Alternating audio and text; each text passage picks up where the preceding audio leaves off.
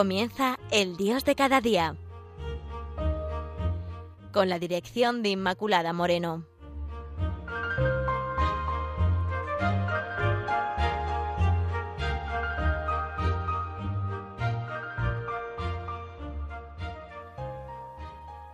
Queridos oyentes de Radio María, en este día a todos, todo nos habla de Dios.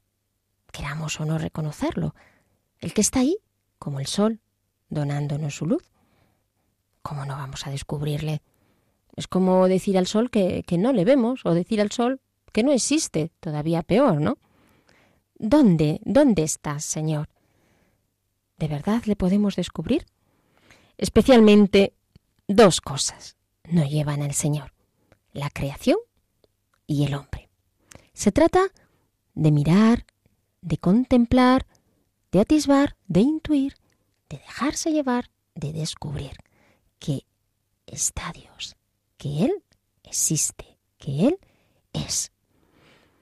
Respecto a la creación, dicen los científicos, quienes cada día van profundizando más en el origen del universo, que todo se originó a través del Big Bang, o también llamada la Gran Explosión, hipótesis que afirma que el universo estaba en un estado de muy alta densidad y temperatura y luego se expandió. Todo lo que conocemos estaba en aquella gran masa concentrada que se enfrió lo suficiente para permitir la formación de las partículas subatómicas y más tarde los átomos, se unieron nubes gigantes de estos elementos primordiales debido a la gravedad para formar estrellas y galaxias. El tiempo y el espacio tuvieron un inicio finito que corresponde al origen de la materia y la energía. En el universo, la Vía Láctea. En la Vía Láctea, la Tierra protegida de los cometas por la Luna y especialmente por Júpiter. Está todo tan cuidado, es todo tan bello. Qué bello, qué hermoso nuestro planeta. Qué bien está pensado todo. Se han preocupado tanto porque haya día y noche, porque pueda haber atmósfera y posibilitar la vida en la Tierra. Hubo un inicio y habrá un fin. Y nada finito puede tener el origen en sí. Luego el universo no es infinito y si no es infinito y siendo así solo lo perfecto, puede haber dado origen a todo.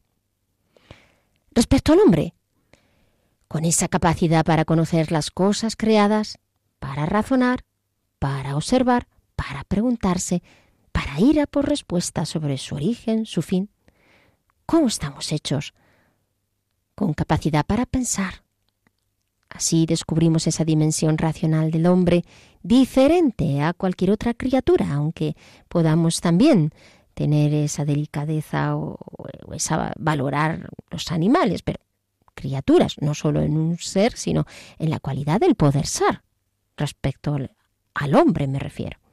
Pero además en esa dimensión moral abocado al conocimiento de lo correcto o incorrecto, de lo que se debe, de la relación con los otros, aunque no puede huir de esas categorías el hombre. Y si lo hace, empieza una degradación o un enquistamiento interior que le aleja de la voz de dentro a la que teme escuchar. Y ahí empieza, por parte de muchos, la rebeldía de no querer ni siquiera mm, pensar en cómo se está hecho, o pensar que la muerte está ahí, o pensar que las dimensiones y los deseos no te llevan a pensar que la muerte es el final. Ahí está la dimensión afectiva. También la capacidad del hombre para amar, para ser amado. Su búsqueda constante de ser valorado, encontrando la diversidad de las relaciones vitales, llenar esa dimensión en lo laboral, en lo familiar, en lo personal. Y sigue ese deseo de lo eterno. Aun quienes lo niegan, lo son, están hechos para ello, porque al negarlo lo afirman y al afirmarlo en la negación les hace aún más vulnerables. Porque esta es otra dimensión del ser humano, su fragilidad, su necesidad de ser protegido, de ser cuidado, más que ninguna otra criatura. cuando nace es más débil que ninguna y luego inicia su tarea de conquista y luego esa capacidad de, de, la razón le hace investigar, le hace pensar, le hace salir de sí. La dimensión social también que le constituye, hecho para la relación, en la relación se construye, es tan diverso el hombre, tan rico a la vez, tan vulnerable. Sí, queridos oyentes, todo me habla de Dios. Al no creyente también, porque Dios le sigue hablando, porque es persona humana y en su ser lleva implícita la huella del Creador, aunque no lo reconoce. Al cristiano, Él pone nombre, sabe a quién tiende, sabe cuál ha sido su molde y en Él encuentra su plenitud, Jesucristo. Bueno, es como una historia, ¿no? Resulta que alguien recibía cosas, que necesitaba. Estaba en peligro y alguien le sacó de él. Tenía sed y alguien le dio de beber. Bueno, en fin, no sabía si era alguien o era algo. Se cayó y alguien le recogió, se hizo daño y, y le curó. Y entonces se puso a pensar por qué recibía cosas, pero no sabía de quién, ni siquiera si era alguien el que estaba detrás de todo, simplemente vivía hasta que al pensar hasta que al observar, hasta que al constatar, hasta que al partir de lo que veía, comprendió e intuyó que debía ser alguien. ¿Por qué alguien? Porque le entendía. Debía ser alguien. ¿Por qué? Porque le cuidaba, porque sabía de sus necesidades, porque le curaba. Solo alguien, persona, podía entenderle también era persona y solo una persona podía ajustarse tanto a sus necesidades, a su deseo de ser feliz. Solo una persona llenaba su alma, llenaba su espíritu, su vacío. Y le preguntó, ¿quién eres? Y como a Moisés se le reveló, soy el que soy, el que existo, el infinito, el que te sostengo, el que te amo, el que te cuido, el que estoy detrás de cada cosa. Entonces, al reconocer quién había detrás de todo, le suscitó amar, porque ya antes aquel le había amado. Y en el amor encontró el sentido de todo y la respuesta última, aunque sin concreciones, a toda pregunta. ¿Le reconoces? Mira, es el que te da en este día el aire para respirar el que hace posible que se levante el día, el que sostiene la tierra, el que guía la historia, el que se hace presente en tu vida, el que está, el que te ha creado en el molde del Hijo. Creo porque entiendo como soy, no porque le entienda a Dios, porque como estoy hecho, Él es el que realmente se acopla totalmente Creo porque lo que me rodea tiene forma y figura, la de Jesucristo. Creo porque estoy hecho para amar y, el amor es más alto que cualquier otra dimensión del ser humano, las recoge todas, las eleva todas. Así lo dice San Pablo. Qué hermosas las palabras de San Pablo sobre el amor. Las recuerdo en Primera de Corintios 13 del 1 al 13. Aunque hablara las lenguas de los hombres y de los ángeles, si no tengo amor, soy como campana que suena o címbalo que retiñe. Y aunque tuviera el don de hablar en nombre de Dios y conociera todos los misterios y toda la ciencia, y aunque mi fe fuese tan grande como para trasladar montañas, si no tengo amor nada soy. Y aunque repartiera todos mis bienes a los pobres y entregara mi cuerpo a las llamas, si no tengo amor de nada me sirve. El amor es paciente y bondadoso, no tiene envidia, ni orgullo, ni jactancia, no es grosero, ni egoísta, no se irrita, ni lleva cuentas del mal, no se alegra de la injusticia, sino que encuentra su alegría en la verdad.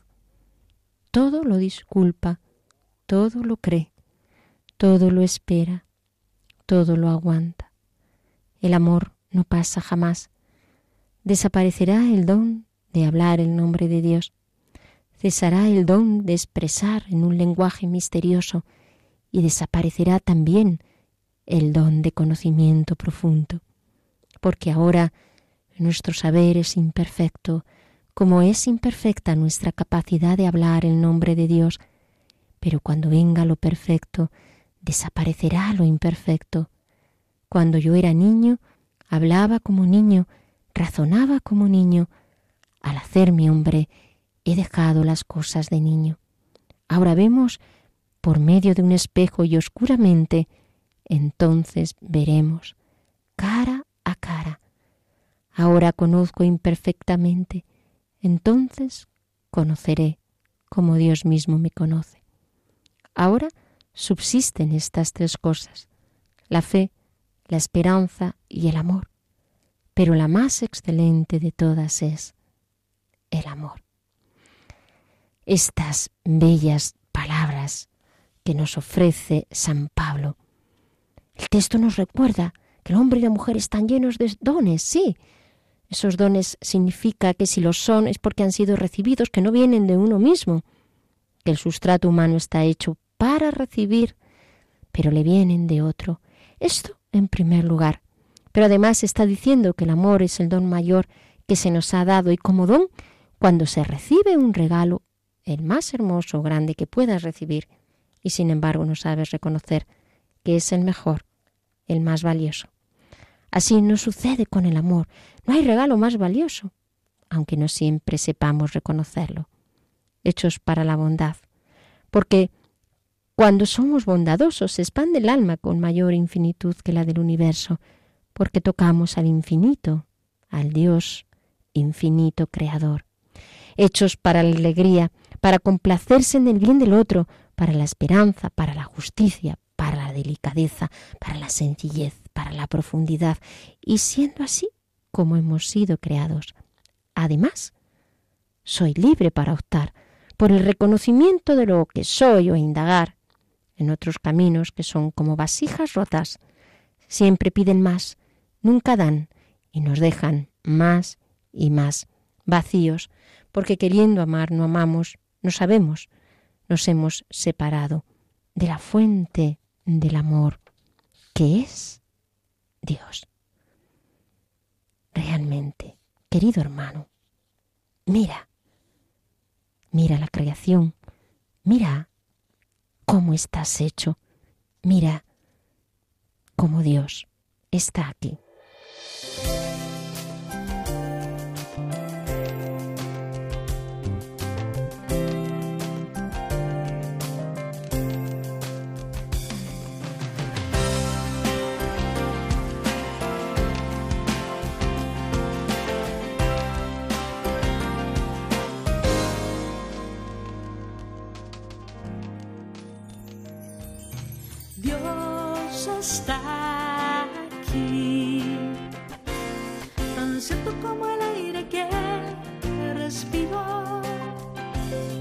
Tan cierto como la mañana se levanta, tan cierto como que te canto y le puedes oír.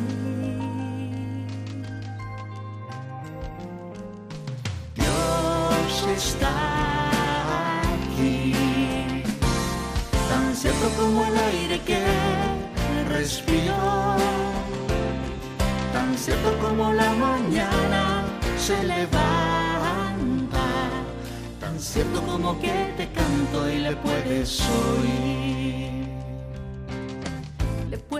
sentir moviéndose entre nuestras almas. Le puedes oír cantando con nosotros aquí. Le puedes llevar cuando por esa puerta salgas. Le puedes guardar muy dentro de tu corazón. Sí.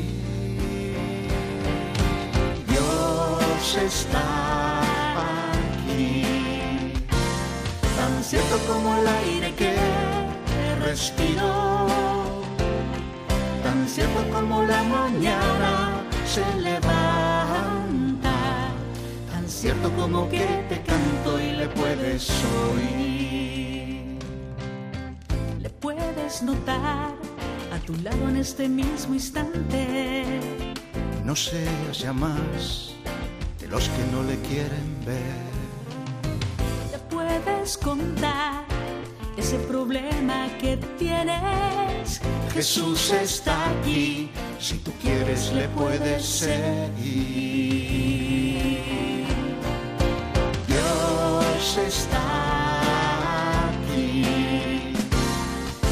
tan cierto como el aire que respiro, tan cierto como la mañana se levanta, tan cierto como que te canto y le puedes oír. Dios está aquí, tan cierto como el aire que respiro, tan cierto como la mañana se levanta, tan cierto como que te canto y le puedes oír. Y es que, querido hermano, buscamos y anhelamos, y así es la persona. Y ojalá sigamos buscando. Es un ser sediento, sentiente, en búsqueda de lo perfecto, que no encuentra en sí. Abocados, a pesar de ver la belleza de lo imperfecto a la perfección, porque la belleza lo es de la perfección que anhelamos en la imperfección que vivimos. A pesar de la aventura cósmica del hombre, de su expansión del saber en el conocimiento del universo, que poco conoce y cuánto desconoce. Y queremos conocer para conocernos, pero nunca llegamos a conocernos, sino que somos conocidos y en el ser conocidos nos conocemos y conocemos. Subsisten la fe en el deseo de ver más allá de lo que vemos, la esperanza en el anhelo de poseer en plenitud lo que aún no poseemos, sino en límite. Pero solo el amor subsistirá para siempre, siempre, siempre. Solo el amor es eterno y por su carácter de eternidad nos da la visión para comprender el que es la plenitud del amor.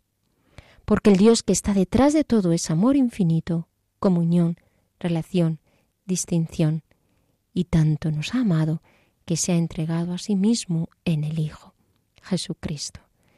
Y en Jesucristo encontramos la respuesta en la clave esencial y única del amor, porque nos ha expresado quién es, amándonos hasta el extremo, hechos en el Hijo, hechos para el Hijo, el Hijo en quien no hay orgullo ni jactancia, quien tal como nos transmiten los Evangelios nos amó, y amó a los más pobres, fue libre, sin fisuras, dio el mensaje del amor no solo en palabras, sino en cada gesto, en su vida. Conocerse en el Hijo es conocernos a nosotros. Decía Sócrates, conócete a ti mismo. Conócete a ti mismo en Cristo. Porque es verdadero hombre y conoce cómo es el hombre, porque todo lo humano lo ha padecido y hasta el pecado lo ha tomado. Porque es verdadero Dios, mostrando así la llamada más alta del hombre, la de la santidad, que no es sino la participación del hombre en la vida divina. Por ello, amar es eternizarse, es santificarse, es de veras expandirse. Ama, querido hermano, en este día, en Cristo, con Cristo, como Cristo. Cristo amó con total donación de sí. Toda su vida fue una continua entrega al Padre. Buscó hacer la voluntad del Padre. Busca en este día hacer la voluntad del Padre. Esa es la mayor donación que podemos hacer. Eso pasa a lo largo del día, cuando renunciamos a nuestras apetencias y caprichos para buscar servir al otro. Pasa por desprenderse de las cosas, de los criterios, pasa por el trabajo, la fatiga, el cansancio. Amar supone la alegría de hacer lo cotidiano con grandeza de alma, sin estrecharse en la actividad del momento, sino viendo más allá, viendo a Dios en las cosas. Amar supone silencio y sacrificio, esperanza y resistencia. Amar a lo largo del día supone querer amar más y de veras, y saberse siempre insuficiente, y estar dispuesto a hacer lo que sea por amar. Desde Jesucristo amamos y somos. Comunicamos nuestras emociones y reacciones sin miedo, porque Él nos da su autenticidad, porque Él es auténtico. El Señor nos hace aceptar los errores y las críticas como instrumentos de aprendizaje, porque Él nos da la capacidad de seguir remando mar adentro hacia la madurez de nuestra persona, hacia la santidad. Estar en el Señor y amarnos hacia aceptarnos a nosotros mismos, amándonos a nosotros mismos como somos, sabiendo que Él nos ha amado y nos ama así, y nos ama con un amor perfectivo que nos hace crecer en el amor. Nos hace capaces de escuchar de forma activa y empática, poniéndonos en el lugar del otro, asumiendo su situación, porque nos hemos sentido antes conocidos por Él. Nos lleva a reconocer, a asumir, a procesar e integrar lo que somos, lo que nos ha sucedido, sin miedo, sin vergüenza, sin orgullo, manteniéndonos en el amor. Nos hace el amor en el Señor optimistas, honestos, sinceros, porque el amor pone ese toque de alegría en todo. La honestidad y la sinceridad son una consecuencia directa de la fe en Dios, en uno mismo y en los otros. Nos hace comprensivos con las personas que nos rodean. Nos lleva a poner sentido del humor en las cosas que hacemos viendo la mano de Dios en ella. Nos da humildad en la vida, en lo que desarrollamos. Nos hace crecer en humildad y esto nos lleva a reconocer al Dios creador nos hace capaces de gozar de las cosas pequeñas, haciéndolas con la grandeza del amor. Nos posibilita el amor ver el sentido de las cosas desde la perspectiva del otro, conectando